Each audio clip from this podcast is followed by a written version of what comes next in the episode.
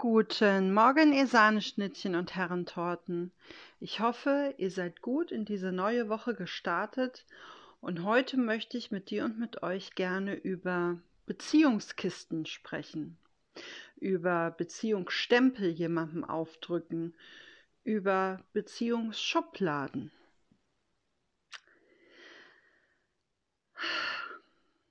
Wer kennt es nicht? Der Dauersingle wird gerne zu Treffen eingeladen, wo auch Single-Männer oder Frauen sind. Es werden Verkupplungsversuche im Freundes-Familienkreis gestartet. Es ähm, ja, wird eigentlich alles immer wieder darum oder dazu getan, dass ein Mensch mit einem anderen Menschen in eine Beziehung geht.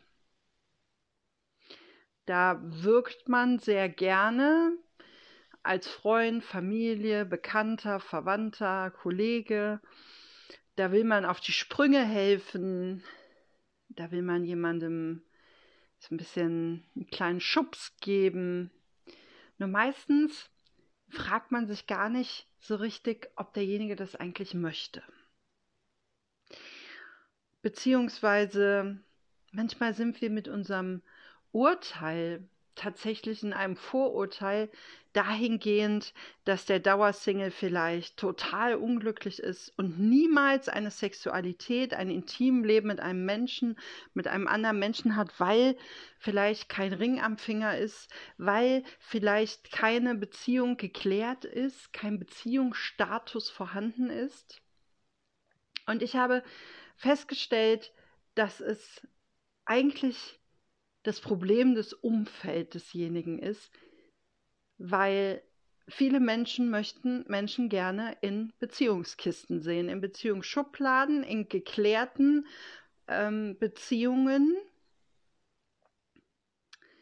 damit in irgendeiner Weise sie selber innerlich so ein bisschen zur Ruhe kommen und können sagen, der und die oder die und die und der und der und wie auch immer die sind jetzt in einer Beziehung, die sind jetzt zusammen, wie man so schön sagt. Und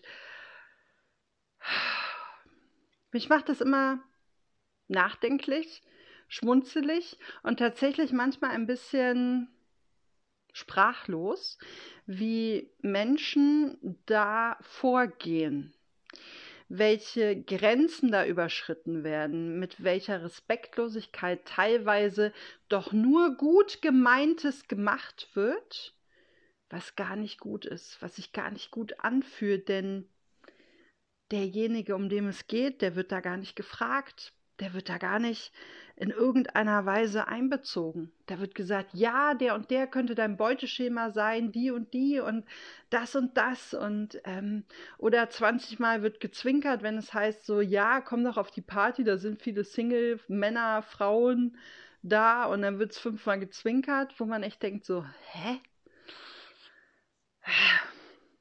Tja, Beziehungen. Das ist schon sehr, sehr spannend. Ich habe in der Vorbereitung zur heutigen Folge mal darüber nachgedacht, wie das denn so ähm, sehr engmaschig irgendwann mit Social Media verknüpft war. Also ich bin Kind der 90er, Baujahr 86 und Ende der 90er, Anfang der 2000er war StudiVZ. Das war, das hieß ja eigentlich Studentenverzeichnis und irgendwie waren da aber alle angemeldet und es war so eine Chatbörse, es war so ein, so ein Austausch. Also vorher gab es natürlich noch andere. Es war so eine, so eine Parallelzeit wie wer kennt wen im Prinzip. So. Und da konntest du ganz klar deinen Beziehungsstatus angeben was auch später Facebook ähm, ziemlich übernommen hat, denn man kann sagen, dass die eine Plattform die andere schon sehr abgelöst hat und du konntest nicht nur den Beziehungsstatus angeben, sondern du konntest auch Gott und die Welt darüber in Kenntnis setzen, ob es kompliziert ist in deiner Beziehung. Dann stand da, ist in einer Beziehung, aber es ist kompliziert. Zum Beispiel. Und wenn man so pubertär ist und auch so noch kurz nachdem man so raus aus der Pubertät ist, so auf die 20 zugeht, da wälzt, wühlt und suhlt, suhlt man sich so gerne in diesen komplizierten Beziehungskisten. Also ich kenne Menschen, die machen das heute noch mit, weiß ich nicht, zu, in Altersspannen bis 70, 80. Aber ich habe irgendwann damit aufgehört, weil dieses Drama, sich da ewig reinzuziehen, ähm, schwierig. Und noch nicht mal dieses eigene Drama, sondern das Drama vom Außen hatte genauso viel Wirkung. Und ah, komplizierte Beziehungskisten. Und es gab doch nichts Besseres, Hand aufs Herz, wenn man einfach nur über die blöden Jungs lästern konnte. Über die blöden jungen Männer, die es einfach nicht gereilt haben. Äh, die, also wenn man wirklich ähm, sich entschieden hat, komplizierte Beziehungskisten oder Beziehungsweisen vorzuziehen. Vor ruhigen, entspannten, zufriedenen, gelassenen. So, und dann war es so, dass Anfang meiner 20er Jahre oder auch schon vorher ähm, war es dann so, dass mir andere Beziehungskonzepte begegneten. Die andere Art und Weisen, wie beste Freunde Kinder gemeinsam erziehen, wie heterosexuelle Paare, homosexuelle Paare miteinander leben, oder wo Menschen aus einer heterosexuellen Beziehung herausgegangen sind, um, um ihre Homosexualität endlich auszuleben. Oder, oder, oder, oder. Also es wurde ziemlich schnell klar für mich, es gibt noch völlig andere Sachen hier wie Schwarz und Weiß, wie Be Beziehung, ja, nein, sondern wirklich diesen Regenbogen, diese bunte, bunte, bunte Vielfalt der Möglichkeiten. Und man hat es, es hatte nicht wirklich ein, ein, ein Wort wie LGBTQ oder so. Es war, es war einfach so. Und das Schlimme daran war, es wurde gar nicht als Vielfalt damals gesehen in den 90er, 2000ern, sondern ich meine, die Love Parade ist ja letztlich auch daraus entstanden, um ein Zeichen zu setzen für Sexualität, Liebe, wen du möchtest, freie Liebe. Ähm, und es war aber immer so, ja, der ist komisch, ja, der ist andersrum, der tickt anders, der ist vom anderen Ufer. Und es war immer das Wort anders da drin. Es war immer so, diese Besonderheit herausgestellt, die Art und Weise, wie derjenige liebt, wen er liebt, welche Sexualität er hat. Und es war immer alles anders. Und ich habe vergangenen Freitag eine Talkrunde abends geguckt, wo es auch um das Thema anders ging. Und dann sagte einer, wir müssen endlich aufhören damit. Jeder Mensch ist gut, so wie er ist und genau so richtig. Und es ist völlig gleich, gültig, also es ist, gilt gleich, es ist gleichgültig, wen er liebt, welche sexuelle Ausrichtung er hat. Und das hat rein gar nichts damit zu tun, dass ein Mensch anders ist, sondern dass er das lebt, was er lebt, weil er ist, wie er ist.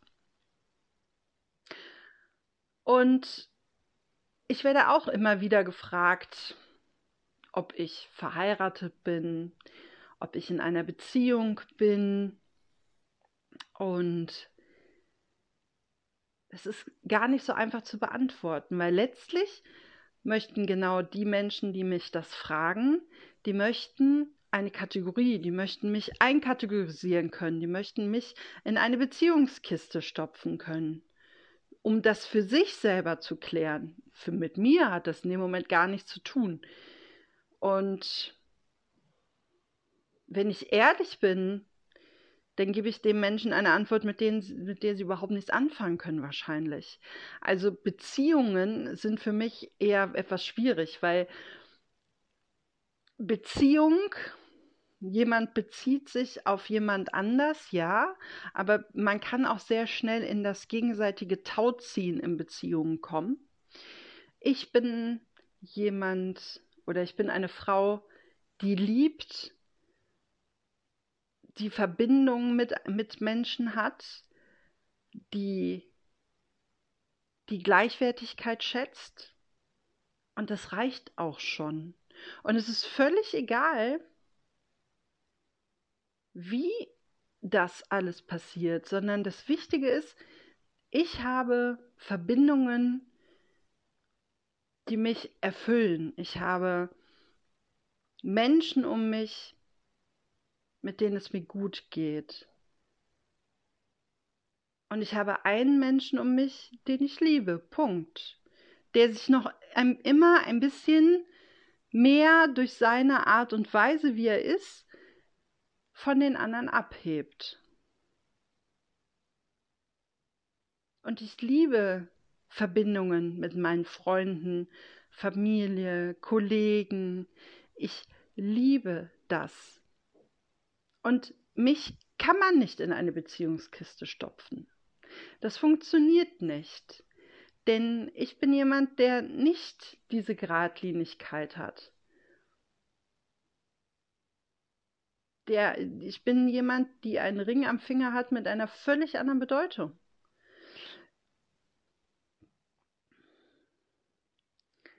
Also, es ist nicht so einfach. Und ich möchte dich diese Woche mal einladen zu gucken, wie stehst du denn so mit diesen Beziehungskisten? Wo stehst du und wie wichtig ist deinem Umfeld denn, dass das alles so geklärt ist, dass das alles so ganz, ganz klar ist, eindeutig und ja, logisch? Und wann haben die Menschen von dir abgetan, das zu fragen? War es wirklich in dem Moment, wo du das Hochzeitsfoto auf Facebook gepostet hast? Oder hier diese beiden, ähm, äh, diese Hände, die übereinander liegen mit euren Eheringen? Oder als die ersten Babyfotos gepostet wurden?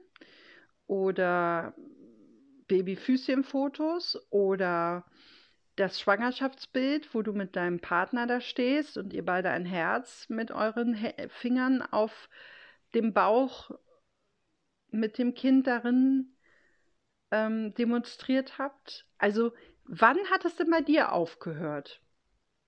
Oder bist du jemand, der Dauersingle-mäßig durch die Gegend läuft und alle Menschen sind der Ansicht, dass du ein sehr frustrierter Mensch sein musst und dass du sehr ja, sehr viel verpasst im Leben und auch, ja, deine sexuellen Bedürfnisse völlig auf der Strecke bleiben, weil sie überhaupt keine Ahnung davon haben, wie dein Leben aussieht, welche, welche Intimitäten du hast, welches Intimleben, wie du in deinem Leben stehst ob du Beziehung völlig anders lebst und was völlig anderes darunter verstehst. Und ich bin, wie gesagt, jemand, der die Verbindung der Beziehung vorzieht. Ich möchte mich verbinden, aber ich möchte und ich bin und bleibe mein Ganzes. Ich möchte kein Teil von jemandem sein. Ich möchte nicht die bessere Hälfte sein. Ich bin ein ich bin ich und alles andere ist ein Plus eins. Aber ich brauche keinen anderen Menschen um mich herum, weder in einer Partnerschaft, in einer Beziehung, in einer Freundschaft, um mich dadurch zu vervollständigen. Ich bin ich und ich bin ein Ganzes. Und das ist genauso gut. Und das ist genau gut so, wenn du ein völlig anderes Muster hast, ein, ein völlig, eine völlig andere Art, Beziehung zu leben, Verbindung zu leben, Partnerschaft zu leben. Und hey, es geht einfach darum, dass wir Menschen nicht mehr danach kategorisieren, wen oder was sie lieben, wie, wie ihre Sexualität ist. Dieser Mensch ist gut, so wie er ist, in seinem Ganzen. Und es geht darum, dass wir wieder diesen Blick mit dieser bereichernden Vielfalt auf unser Gegenüber lenken dürfen. Es geht darum, dass wir Interesse entwickeln und nachfragen vielleicht auch, warum lebt dieser Mensch dieses Konzept für sich. Jeder Jede Art und Weise, wie wir handeln, ist ein Resultat von Erfahrungen, von Prägungen, von all dem, was schon mal da war oder auch der erste Versuch. Wir haben immer wieder die Möglichkeit, unsere Meinung zu verändern, unsere Richtung zu wechseln, uns neu zu erfinden, uns auszuprobieren, zu experimentieren, Abenteuerlust zu leben. Und wie soll das bitte anders gehen, wenn nicht in diesem einen Leben im Hier und Jetzt, denn das ist das, was wir gerade haben. Und ich bin mir sicher, in jedem von uns steckt ein Regenbogenfisch und ein Chamäleon. Manche Menschen tragen es total nach außen, die ziehen Perücken an, die ähm, verkleiden sich gerne oder schminken sich ein bisschen drüber, also gegenüber einem normal geschminkten Menschen. Auch das ist wieder so eine Sache, weil lass ihn sich doch schminken, wie er möchte, so oder sie. Und ähm, Manche Menschen leben das aus, wenn die Wohnungseingangstür geschlossen ist, hinter den Türen und in ihrem safen, sicheren, geschützten Raum. Andere gehen damit an die Öffentlichkeit, um auch andere Menschen zu ermutigen, ihren eigenen Weg zu gehen. es ist völlig gleich, wie du das machst. Wichtig ist, dass wir verstehen lernen und tatsächlich auch fühlen lernen, ein Gefühl dafür zu entwickeln, dass nichts ohne Grund so ist. Und dass wir alle unser eigenes Lebenskonzept haben. Und ob das jetzt nur Menschen passt oder nicht, wie du dein Leben lebst, wie du Partnerschaft lebst, Beziehung lebst, Ehe lebst, ähm, vielleicht auch mit einer Art und Weise, die vielleicht gesellschaftlich nicht so anerkannt, so gern gesehen wird, weil es dann zu kompliziert wird, weil es dann zu schwierig wird, weil einfach auch diese Vorstellungskraft fehlt, es da wirklich da meistens dran mangelt, dass jemand ein völlig anderes Leben, eine völlig andere Art zu leben, lebt, vorzieht dem konservativen, gewöhnlichen Leben. Und die Art des Lebens, Art bedeutet Kunst übersetzt. Es geht um die Kunst des Lebens. Und da möchte ich eine Freundin von mir zitieren, die immer sagt, die Kunst des Lebens ist das gesunde Maß in allem zu finden. Und nur wir selber, du, ich, wir können für uns entscheiden, was erfüllt uns, was macht uns glücklich, wo merken wir, dass wir ankommen, inneren Hafen, Zufriedenheit, wie sieht unser Leben, wie, wie wollen wir, dass unser Leben gestaltet wird? Wie gestaltest du, wie gestalte ich mein Leben so, dass wir gerne darin sind, dass wir uns wohlfühlen in unserem Dasein? Und dabei spielt es überhaupt keine Rolle, welche sexuelle Ausrichtung du hast, wie du aussiehst, welche welche ähm, Art und Weise, dein wie du dein Leben lebst und liebst, sondern das Wichtige ist, das Herz auf dem rechten Fleck. Und wenn du für dich selber auch noch dieses Bewusstsein dafür entwickeln kannst, dass der Regenbogenfisch und das Chamäleon, in beiden, dass beides in jedem Menschen ist. Und dass ein Mensch nicht anders ist, nur weil er nicht so ist wie du, dann haben wir sehr viel gewonnen und dann sind wir auf einem richtig, richtig guten Weg zu einem gesellschaftlichen, friedvollen Miteinander.